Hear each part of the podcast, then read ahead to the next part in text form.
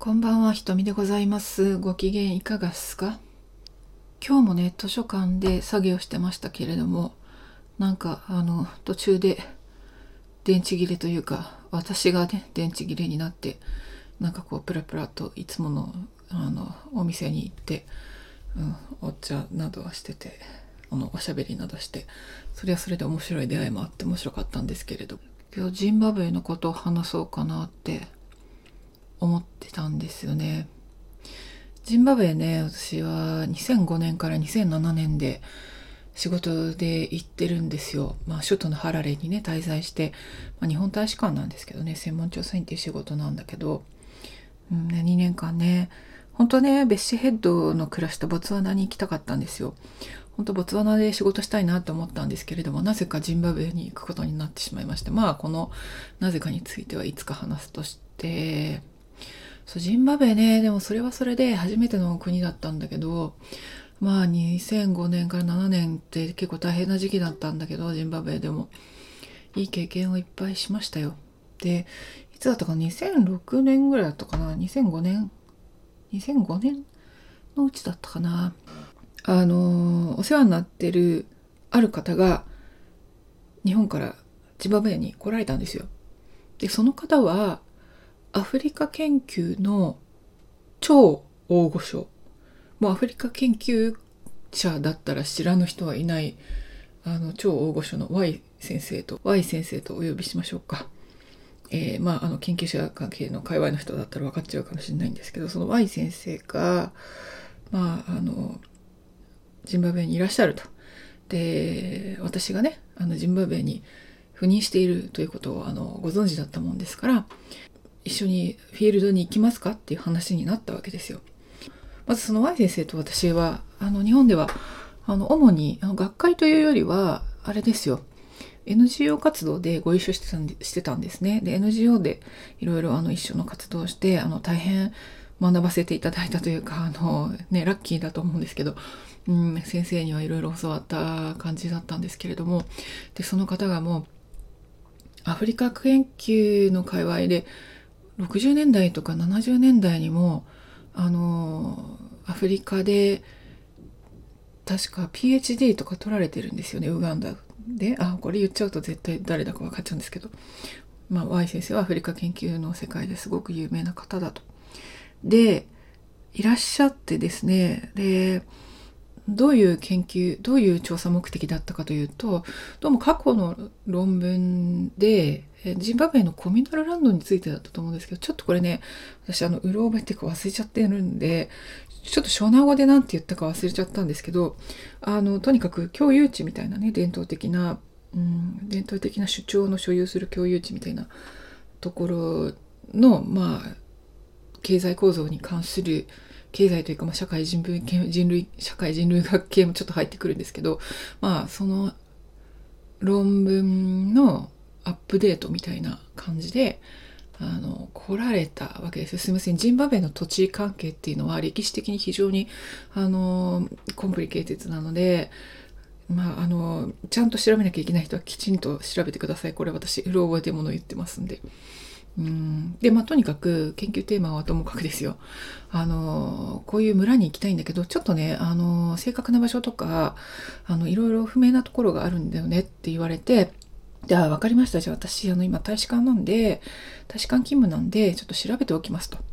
みたいなことで、で、大使館にあの、ローカルスタッフっていう人がいるわけですよ。で、いろいろ仕事のね、調査とか手伝ってくれたり、アポ取りやってくれたりとか、そういうのをしてくれる人がいるんですけど、でその彼女に、ジンバブエ人の彼女に言って、で、あの、これこれこういうわけで、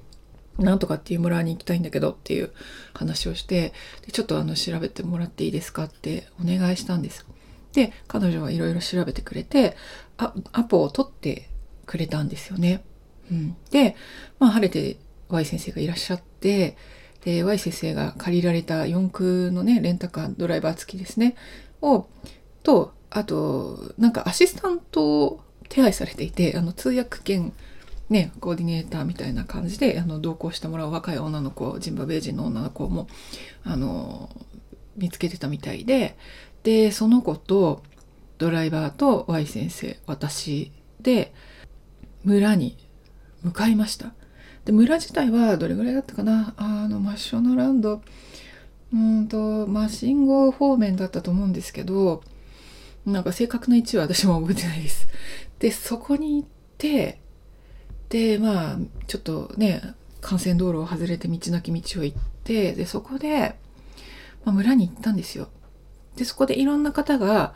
あのお迎えしてくださってうんまあ案内をしてくださったと、ま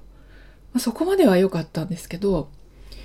あのまあ、だんだんなんか見なきゃいけないところとかねいくつかあったのでいろんな施設とかいろんなあののあの畑農地のところとか、まあ、見に行ったりして案内してもらったと。でどうもですねその後にあのだんだんだんだんちょっと怪しいことになってきたんですよね。うん、どういうことが起きたかというと、まあ、その田舎の村なんですよ本当に何もない。で電気はかろうじて通ってるところもあったのかな。メインのところだけ通ってたのかな。でも、まあ、一般のうちにはね多分電気通ってなかったりとかも多かったと思うんですけど。でまあその村でね、まあ、校長先生がまず出てきてそれから地元のチーフいわゆるあの伝統的主張ですよね。チーフとかチーフの息子みたいな人が出てきてそれからどういう順番で出てきたかちょっと覚えてないですけど、地元の政治家の人が出てきたんですよ。うん。で、あれなんか、あの、これ、雲行き怪しくないですか？と。で、あの、向こうのチーフとかが、あの、うやうやしく、あの、Y 先生と私をですね、お迎えして、ようこそいらっしゃいましたと。うん、で、つきましては、これこれこれで、あの、あちらの方へお待ちしておりますんでって言って、なんか連れて行かれたんですよね。そしたら、まあ、オープンエアのね、広場みたいなところ、学校だったのかなあれは。ちょっと忘れちゃいましたけど、ちょっと大きな場所があって、どうやらそこに、あの、何やら人が集まってるんですよ。え？何これ？と思って、本当にたくさん人が集まってるんですよ。で、子供たちもたくさん座らされてるんですね。でその子供たちが、まあ小学生とかだと思うんですけど、何人いたかわかんないんですけど、とにかくもう、100がくだらない。100は絶対超えてた。なんか200とか、多分ね、そんなにいたかなわかんない。200とか。とにかく集められてるんですよ。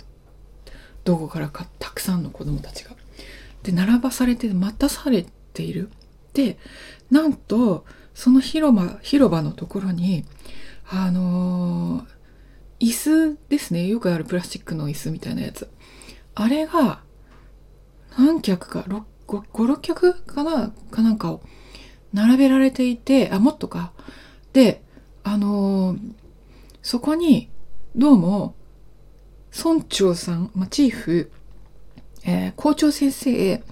チーフの息子、政治家、そして、Y 先生、私、みたいな感じで、あの、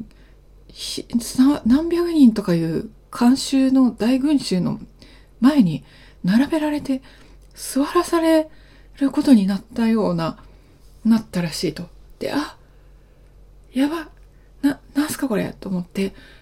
先生これ、やばくないですか？ちょっと、え、ちょっと先生これ、ちょっとまずいんじゃないですか？と。あの、どうもですね、私たちが来るっていう話を聞きつけて、大使館から電話があったということで、どうも大使が来るみたいなあの話になってたっぽいんですよ。で大使か大使のお使いみたいな人が来ると。で、これは大変だと。もう村を挙げてお迎えしなければみたいなお祭り状態になってたわけですよ。で、あの、いや、で、私たちはただ調査に来ただけなので、もちろん何の手土産もないしね、あの外交的にはほらいろんな、あの、手土産って言ったらあれだけど、まあいろいろそういうものが期待されるわけなんだけど、でただ調査できてるし、私なんか専門調査員だから、まあ、調査するのが基本仕事ですよ。大使館の仕事もやるんだけど、うん、なので、うん、何も持ってないし、そんな期待されてもやばいし、祭りとかも無理やしって思って、でいや、先生やばいっす、これ。で、あの、私、あの、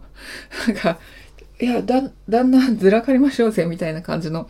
ビビり状態だったんですけどもう Y 先生はあの苦笑いして「ははは」とか言って「これはもう遅いですよ」とか言ってめちゃくちゃ落ち着いてるんですよね。さすが超大御所とか持ってアフリカ歴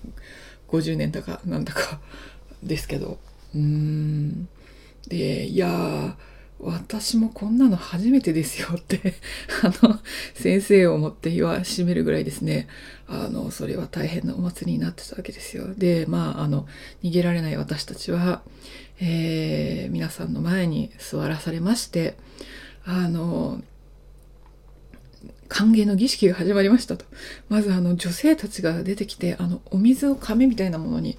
あの入れてですね、どうもあの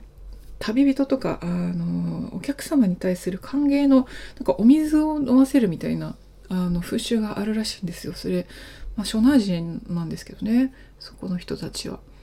うん、でああのまあ水とかやべえ絶対水やべえとか思ったんですけど、まあ、ちょっとあの飲まないわけにもいかないんで、まあ、飲む口に含むふりをして全然飲まなかったんだけどまあそんぐらいのねあのジョークはやった方が。うんあの身を守るためにね大事だと思うんですけどねアフリカに行くには。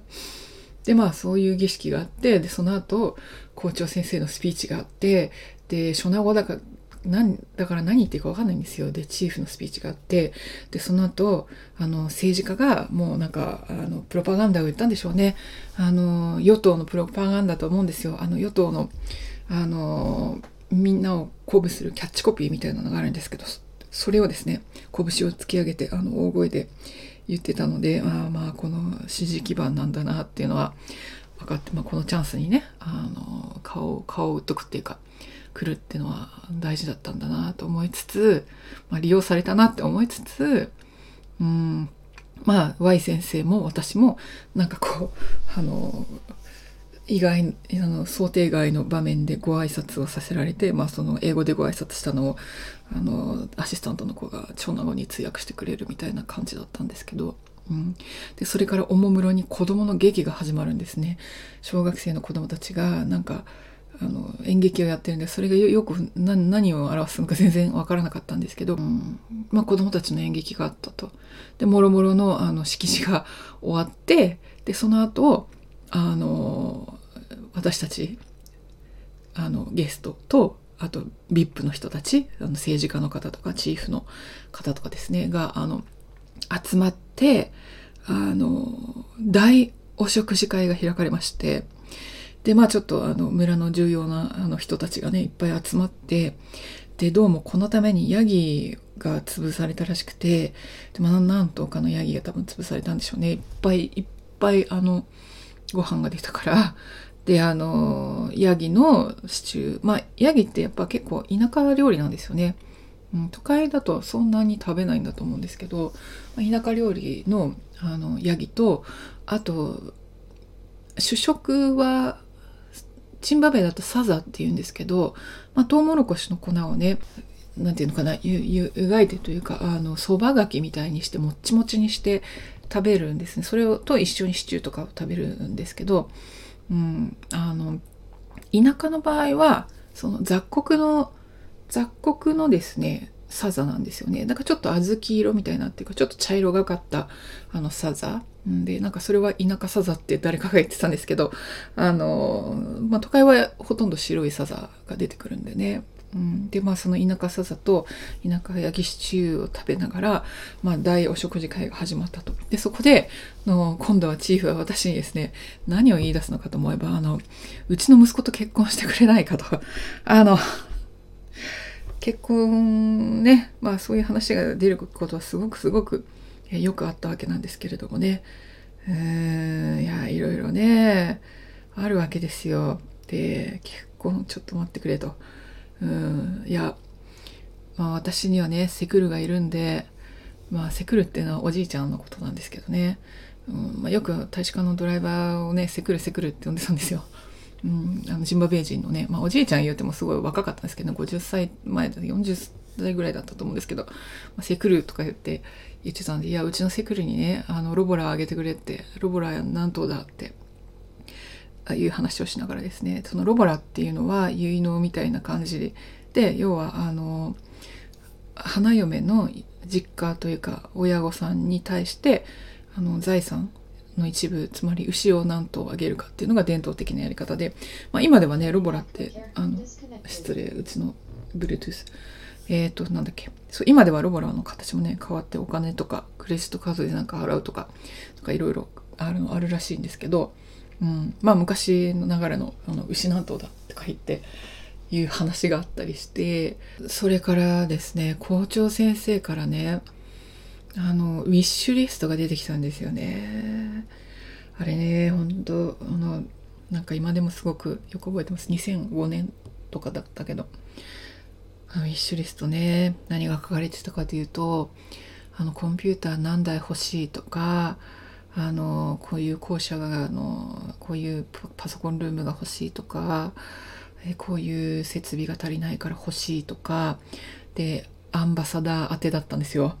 うん、いやね大使館関係ないんですよ。でも大使館関係ないとかそういうことってもういまいち伝わってないわけですよやっぱり。もううちのね大使館のナショナルスタッフの人が「いやうち大使館なんですけど」って言って電話しちゃってからもう大使が来るもんだと。大使館を上げてくるもんだって思われちゃってるんですね。だからこの過大な期待を持たせてしまったっていう意味で本当に罪悪感も感じるところもあったんだけど校長先生としてはすごく必死なわけですよ。もう予算が足りないんですね。本当足りてないんですよ。やっぱ校舎とかもあのボロボロだったりしてでなかなかこうまあコンピューターコンピューター言ってもねどれだけ安定的に電気が供給されてるのかっていうのも怪しいところですけどうーんでもとにかくそのビッシュリストがね、なんか手書きで一生懸命書いたやつで、ちょっと痛々しくて、で、しかもあの、ちょっとスペルミスが多かったんですよね。あれなんでかな？先生、先生大丈夫かなって思ったんだけど。うーん、まあ、そういうね、レターをもらって、いや、わかりました、受け取りましたって。でもそんなのにね、いきなりどっかの学校に寄付するようなお金って、もちろんあの、日本政府なんでね、何て言うのかな あのパッてお金をあげられるようなもんじゃないじゃないですか。うん、もうかなりいろんなねあの制度とかがあってで例えば草の根無償とかねなんかそういうのをは厳しい審査を経てで条件を満たした上でやっとあの選ばれたところにお金が行くというような形のものなのでそのいきなりねあのレターで手書きでぐちゃっと出しても、うん、現実的ではないですよね。うん、申し訳ないんだけど、まあ、それって言ってもあまりこう伝わらないものだと思うんですけどね。うんジンバブエって2000年頃に、まあ、あの土地改革っていうかねあの強制的な農地の収容があったんですよ。で白人がね大部分の肥沃な土地を持っていたのでその農場をあのジンバブエ人のもとに手も取り戻すんだっていうちょっと反強制的な、まこれもね、歴史の流れがあって、それがいきなり始まったわけじゃないので、あの、これ誤解しないでいただきたいんですけど、もしよくご存知ない方はね、うん、ムカベ大統領が一人で独裁だから悪いとかそういうことでは全くないわけで、うん、そこに至るには ローデシアの歴史とかね、まあ、植民地ですよ。いわゆるローデシアという白人至上主義の植民地の歴史があってからあったからこそのまあ、流れ流れであるので、まあ、その後ですねやっぱり2000年以上以降からすごくこう経済的に悪化してしまったんですね。でとうとうあの世界最悪のハイパーインフレーションになって2007年ぐらいだったかな。2億3500万パーセントとかね。あ鳩です。失礼。そう。年率2億ですよ、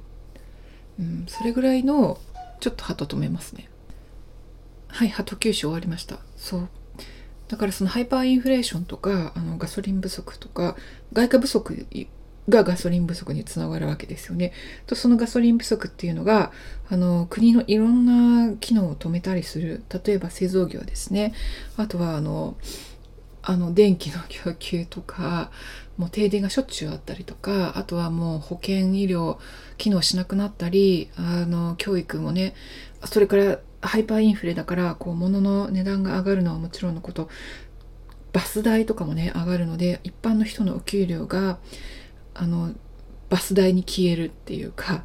うん、給料以上のバス代を払わなきゃいけないことになるからもうみんなはあのサバイブするためにこうあらゆる策を取っていたというかもうみんな本当に辛い国が大変な時期だったんですよね。本当に崩壊してしまったって言って構わないと思います。でそんな状況になった時まあ2005年ってそこまでじゃなかったんですよ。2008年が最悪だったのでで国からいろんな人が逃げてみんな逃げてってあのよその国であの、まあ、活路を見出すというかうんとにかくジンバブエにいられないっていうような状況になっても大変にあのとうとうジンバブエはジンバブエドルはね崩壊してしまったんだけどうんとにかくそのきつい状況にいた中で校長先生としては学校を経営しなきゃいけないっていうのはこう非常に非常な大事だったわけなんですよね。だからそのやっぱり大使が来るっていう大使じゃなかったけどあの日本の人が来るっていうのはすごいやっぱ村の中で大事だったんですよ。でこれはやっぱり大騒ぎにさせちゃった責任っていうのは私にもあるなっていうか私にあるなっていうふうに思いましたもうちょっとね上手なアポ取りのやり方ができればよかったんですけどやっぱりあの日本人が来るってなるとわーってこうわーってもらわなきゃってなっちゃうんですよ。やっぱり、まあ、炎上慣れしてるっていうのもあるし本当に救急で暮らしてるっていうのもあるしあの何百人って待ってる子供たちもあの喋りながら「何くれるの？日本人何くれるの?」ってすごい言ってたのが分かったんですよね。なんかそれ初名語を通訳してもらったのかな？うん、とにかくこう何かもらえる儀式が始まるんだって思っちゃった？でそういうふうに思わせてしまった？うん。これはやっぱりこううん。ちょっと心に刻まなきゃいけないというかね。うん出来事だったんですけども。まあ面白いといえば面白い出来事だったけどうんやっぱり忘れちゃいけないなというかそのいろいろね経済的に苦しい中で生きてる人たちが、うん、いてで私たち日本人が調査だとか言ってのこの子行ってうん何なの？みたいな。うんレベル感がね危機感とかも違うしね。うんだからあの村を挙げて大祭大祭りになったんだけどあのね、申し訳ない。私たちから出てくるも何もなくて。で Y 先生がですねあの調査アフリカ調査慣れもちろん40年とか50年のベテラン大ベテランだからねあの調査慣れしてあの日本からねあのボールペンいっぱい持ってきてたんですよねで確かにボールペンあげると喜ばれるっていうのはあるんだけど、うん、あのこれ結構日本人にありがちなネタらしくて結構にボールペン持ってくる日本人多いらしいんですけどまああのちょっとボールペン出すのは恥ずかしいなっていうぐらいの大お祭りになってて、あの、ヤギとかね、潰したりとかしてるわけだから、結構なコストがかかっていますよね。うん。だから、まあ、心苦しいことではあったんだけど、まあ先生もね、あの、後でしれっとチーフの息子に、あの、これボールペンあげるとか言って あげてましたけど、うん、チーフの息子だからなんか、ああ、どうもみたいな。あの彼はね多分結構いい生活してたんだと思うので、うん、ボールペンふーんだと思ったんだけどと思うんだけど、うん、まあでもこの経験っていうのはすごくすごくあの私にとっては、うん、フリカとのつながりを考えさせられる大事な出来事だったかなと思います。で私の中のねアフリカ史にあの刻まれる出来事だったのかなって思います。まあ、ジンバブエのね農村って結構あちこち行かせてもらったんですよ。2年間滞在してたので、うん、同僚のうちに泊めてもらったりとかね、あの電気のもう水もないような田舎に、うん、遊びに行ったり、うーんそこでいろんなことを見聞きしていろんな経験させてもらったんだけど、まあ、その話はまたいずれ雨雲ラジオでできたらいいかなって思います。というわけで昨日の史上最長の雨雲ラジオになってしまいましたが今日はこの辺でこの話からどんな教訓があるかっていうのは特にないかもしれませんが私の思い出話をしてみました。では雨雲ラジオ43回目だっけ？忘れました。ここまでにします。ごきげんよう。